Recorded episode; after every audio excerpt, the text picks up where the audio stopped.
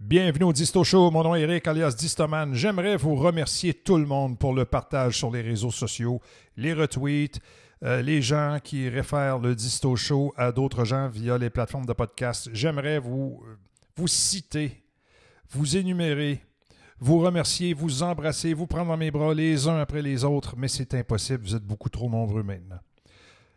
Tous les quatre ans, les analystes de la communauté du renseignement américain tentent de prédire ce qui va se passer dans les 20 prochaines années. Bien que des événements se produisent régulièrement et montrent à quel point il est difficile de faire des prédictions, même pour les cinq prochaines années, la communauté du renseignement américain continue de rédiger ses rapports en utilisant un modèle fixe. Dans le résumé du rapport publié en mars dernier, il est indiqué que la démographie sera le principal facteur influençant les processus géopolitiques dans le monde. Ce dernier indique les tendances les plus certaines au cours des 20 prochaines années seront des changements démographiques majeurs, alors que la croissance de la population mondiale ralentit. Et oui, ça ralentit. Le, virus peut-être qui pas, mais c'est pas des gros chiffres tant que ça, les, décès. Et que le monde vieillit rapidement. Et oui, il y a des pays où ça vieillit plus rapidement que d'autres. Je me regarde dans le miroir, et Seigneur Eric, ça fait dur. Continuons.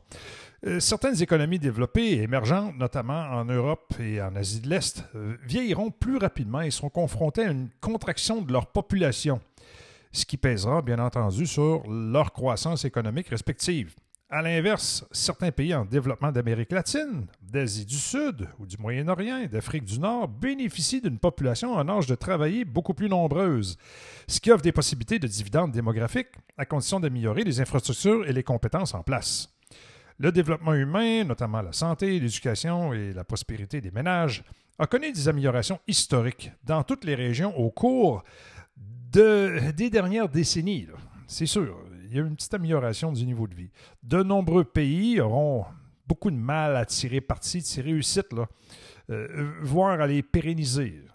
Les améliorations passées se sont concentrées sur les éléments fondamentaux que sont la santé, l'éducation et la réduction de la pauvreté. Mais les prochains niveaux de développement euh, sont plus difficiles et doivent faire face au vent contraire de la pandémie de COVID-19, d'une croissance économique mondiale potentiellement et vraiment plus lente, du vieillissement des populations et des effets des conflits et des changements climatiques. Eh oui, ces facteurs mettront au défi euh, les gouvernements en place qui chercheront à fournir l'éducation et les infrastructures nécessaires pour améliorer la productivité de leur classe moyenne urbaine croissante dans l'économie du 21e siècle.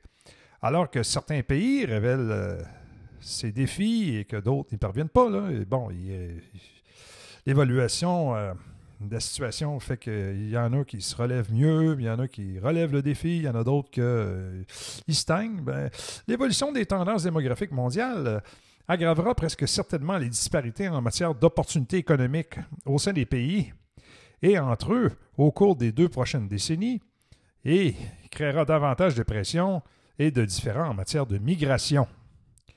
La pandémie de COVID-19 est examinée séparément et fait l'objet d'une section distincte. Selon les auteurs, elle a créé de nouvelles incertitudes en matière d'économie, de gouvernement et de technologie et ces conséquences continueront à se faire sentir dans les années à venir. Le résumé euh, Global Trends 2040 souligne également que les précédents rapports de la communauté du renseignement américain prévoyaient le potentiel de nouvelles maladies et des scénarios pandémiques, mais qui n'ont pas réussi à donner une image complète de ce qui à quoi la propagation du COVID-19 pourrait conduire et de son influence sur les sociétés euh, qu'il touche. De manière générale, la pandémie a entraîné les tendances suivantes. Il faut regarder ça très attentivement. C'est très important sur ce qui va se passer dans les 20 prochaines années. La catalyse des tendances économiques, en raison des confinements et de la fermeture des frontières, une montée du nationalisme et de la polarisation politique, une aggravation des inégalités, un déclin de la confiance dans les gouvernements. Ça, c'est très notable en France et au Québec, n'est-ce pas les cousins? l'exposition des faiblesses et des incapacités des organisations internationales. Des organisations, dans le fond, qu'on n'a pas vraiment de besoin, parce que dans le fond, on se nationalise et on se polarise. Alors, l'ONU et l'OMS, allez vous faire foutre. Une augmentation du nombre d'acteurs non étatiques. En conséquence, le rapport indique que dans ce monde plus contesté, les communautés sont de plus en plus fracturées, les gens cherchant la sécurité auprès des groupes partageant les mêmes idées sur la base d'identités établies ou nouvellement mises en avant. Les États de tout type et de toute région s'efforcent de répondre aux besoins et aux attentes des populations plus connectées, plus urbaines et plus autonomes. Et le système international est plus compétitif, façonné en partie par les défis posés par la montée en puissance de la Chine, la maudite Chine, et plus exposé aux conflits. Les États et les acteurs non étatiques exploitant de nouvelles sources de pouvoir et érodant les normes et les institutions de longue date qui ont assuré une certaine stabilité au cours des décennies passées. Ces dynamiques ne sont cependant pas figées à perpétuité. Et euh, nous envisageons une variété de scénarios plausibles pour le monde de 2040, d'une renaissance démocratique à une transformation de la coopération mondiale stimulée par une tragédie partagée le fameux COVID, en fonction euh, de la façon dont ces dynamiques interagissent et des choix humains en cours de route. Les auteurs du rapport parviennent à réduire leur scénario d'avenir à cinq thèmes. Les défis mondiaux, qu'il s'agisse du changement climatique, des maladies, des crises financières ou des perturbations technologiques, exemple un pipeline euh, qui se fait attaquer par une cyberattaque, par exemple, euh, seront plus fréquents et plus intenses dans chaque région et dans tous les pays du monde. L'augmentation continue des migrations, qui ont augmenté de 100 millions de personnes en 2020 par rapport à 2000, aura un impact sur les pays d'origine et de destination. Les systèmes de sécurité nationale des pays seront contraints de s'adapter à ces divers changements. La fragmentation croissante affectera les communautés, les États et le système international. Bien que le monde soit plus connecté grâce à l'utilisation des technologies en matière de communication, les gens seront divisés selon les critères différents. Les principaux critères seront une communauté de vues et de croyances et une compréhension commune de la vérité. Cela entraîne un déséquilibre. Le système international n'aura plus le pouvoir de répondre à ces défis. Un fossé se creusera au sein des États entre les demandes des populations et les capacités des gouvernements et des entreprises. Les gens descendront dans la rue partout dans le monde, de Beyrouth à Bruxelles jusqu'à Bogota. Les différends au sein des communautés s'intensifieront, entraînant des tensions croissantes, comme si on en avait passé comme ça. La politique au sein des États deviendra plus litigieuse. Dans la politique mondiale, la Chine défiera les États-Unis et le système international dirigé par l'Occident. L'adaptation sera à la fois un impératif et une source clé d'avantage pour tous les acteurs du monde. De la technologie aux politiques démographiques, tout sera utilisé comme une stratégie pour améliorer l'efficacité économique et les pays qui réussiront le mieux seront ceux qui auront réussi à établir un consensus et une confiance sociétale. Au Québec, on n'est vraiment pas rendu là. Les auteurs suggèrent donc de prêter attention aux, aux évolutions démographiques, environnementales, économiques et technologiques car elles détermineront les contours de notre monde futur. L'urbanisation va se poursuivre et d'ici 2040, deux tiers de la population mondiale vivront dans les villes. Le nombre de villes de plus d'un million d'habitants augmentera considérablement. L'urbanisation ne sera pas un synonyme d'amélioration de la qualité de vie. Non, non, non, non. L'Afrique subsaharienne et l'Asie du Sud représenteront respectivement environ la moitié et le tiers de l'augmentation du nombre de pauvres dans les villes dans l'ensemble, les problèmes de pauvreté que l'ONU avait promis de résoudre il y a 20 ans, avec ses objectifs du millénaire pour un développement et ses objectifs de développement durable, blablabla, par exemple, vont non seulement subsister, mais aussi s'aggraver. L'accès à l'éducation, aux soins de santé, au logement, etc. sera réduit et les besoins fondamentaux augmenteront. Donc, selon le rapport, tout ce qui est objectif 2030, tout ce qui est mondialisation, c'est de la bullshit de la merde pour vous, les cousins français. Oui, oui, je vous oublie pas, là. C'est déjà assez euh, difficile de suivre un Québécois comme ça. Je sais que vous êtes à l'écoute. Dans la section consacrée à la dynamique du système international, une attention particulière est accordée à la rivalité entre la Chine et les États-Unis, les deux pays qui auront le plus d'influence et qui occuperont les côtés opposés du futur ordre mondial.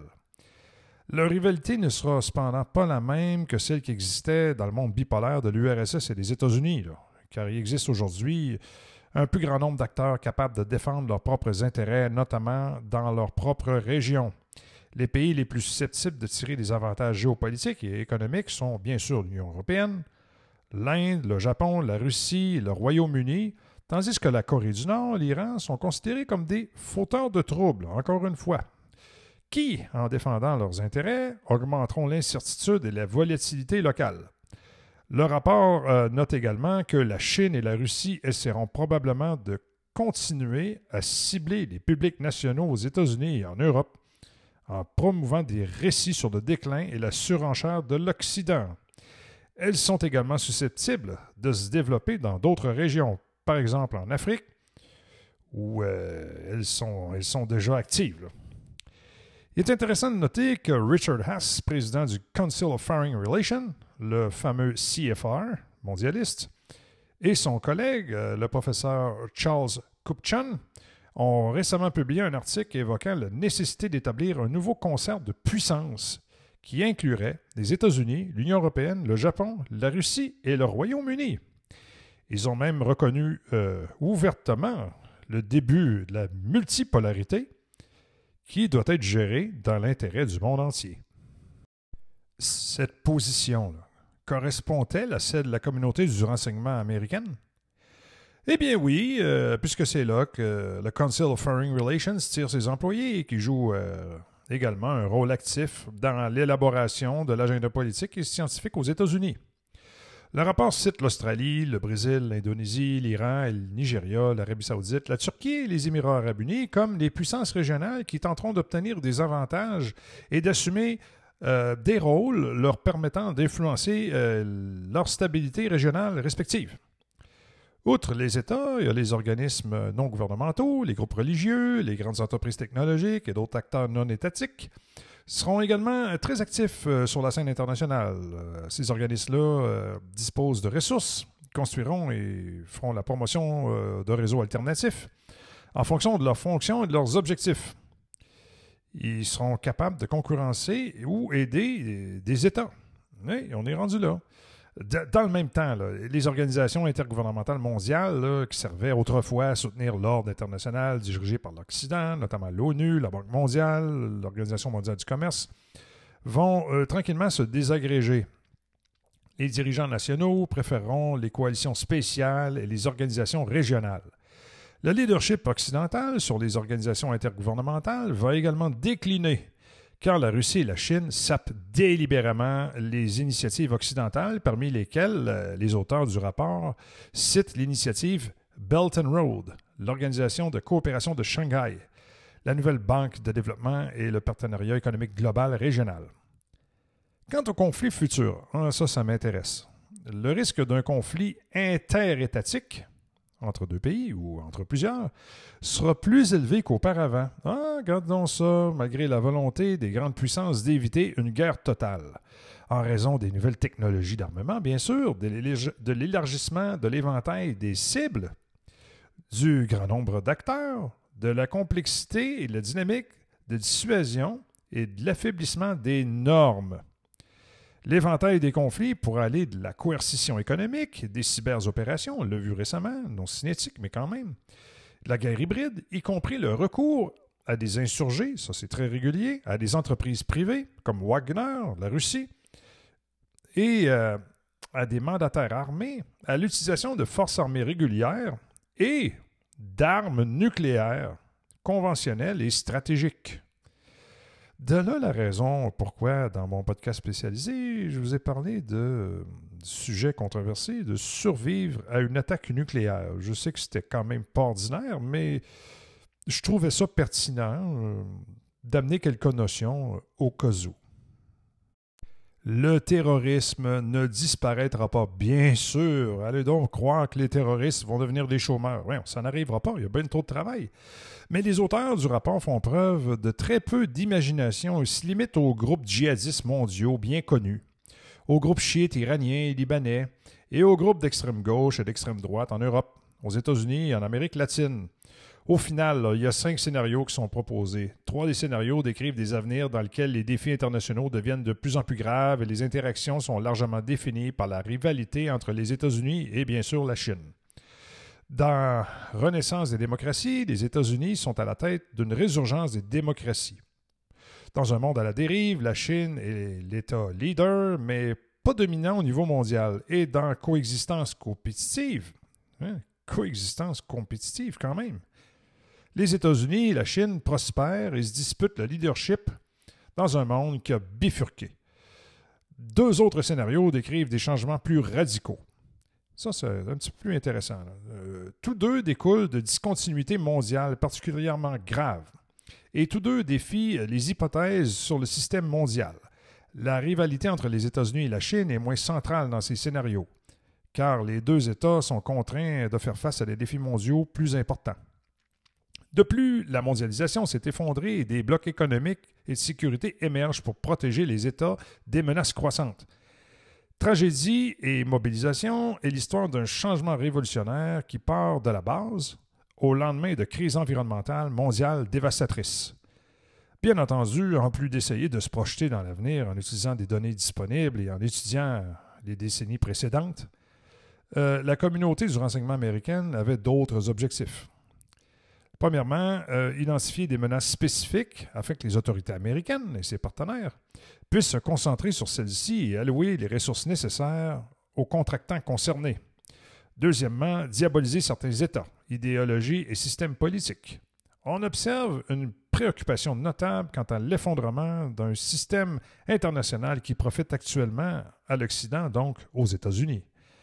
La plupart des pays verraient d'un bon œil des changements importants qui réduiraient le rôle des États-Unis et de l'Union européenne. Alors que les deux euh, précédents rapports sur les tendances mondiales parlaient de multipolarité, celle-ci est décrite entre les lignes dans celui-ci. C'est probablement en raison de la matérialisation progressive de cette multipolarité que les auteurs ont essayé d'éviter le mot et se sont contentés de mentionner les alliances régionales dans un contexte de désunion mondiale. Oh, on protège son derrière. Euh, excusez-moi, mais dans mon cas, moi je crois que la multipolarité, euh, elle est inévitable et Xi Jinping et Vladimir Poutine le répètent aux 10 minutes. Alors, tirez-en vos conclusions. D'autre part, les prédictions pour les 20 ans à venir sont discutables et rappellent davantage la science-fiction que la modélisation géopolitique.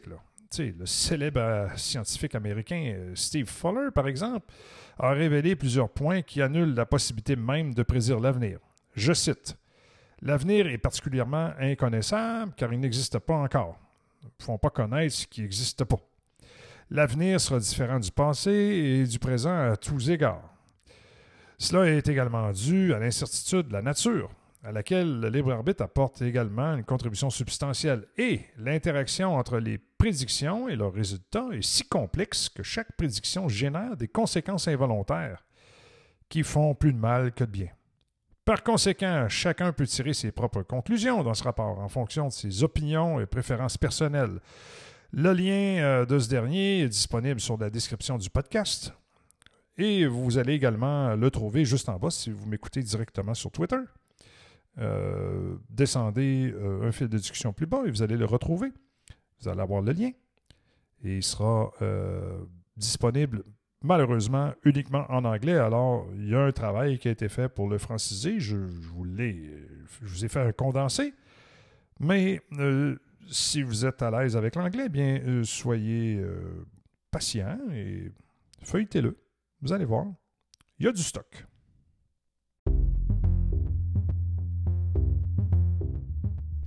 En conclusion, il y a énormément d'entreprises, de gouvernements, de grands bons euh, idéologiques et de décideurs qui euh, se servent de ce rapport pour établir des niveaux de risque, euh, créer des tendances, également pour être en mesure de, comment pourrais-je dire, c'est une place dans l'échiquier des grands décideurs. Parce que oui, celui qui est en mesure de prédire l'avenir a un avantage tactique considérable. Revenons-en à nos moutons, bien entendu. Euh, je cite un tweet pour terminer. C'est quand même très très drôle euh, ce tweet-là. Je, je vais, je vais taire l'auteur. Il se reconnaîtra. T'es avec un groupe de moutons et tu réalises avec quelqu'un d'autre que ton berger te mène à l'abattoir. Paniqué, vous vous sauvez et vous suivez un autre berger qui a l'air bienveillant. Sauf que lui vous mène à l'asile. Le deuxième groupe est-il à blâmer?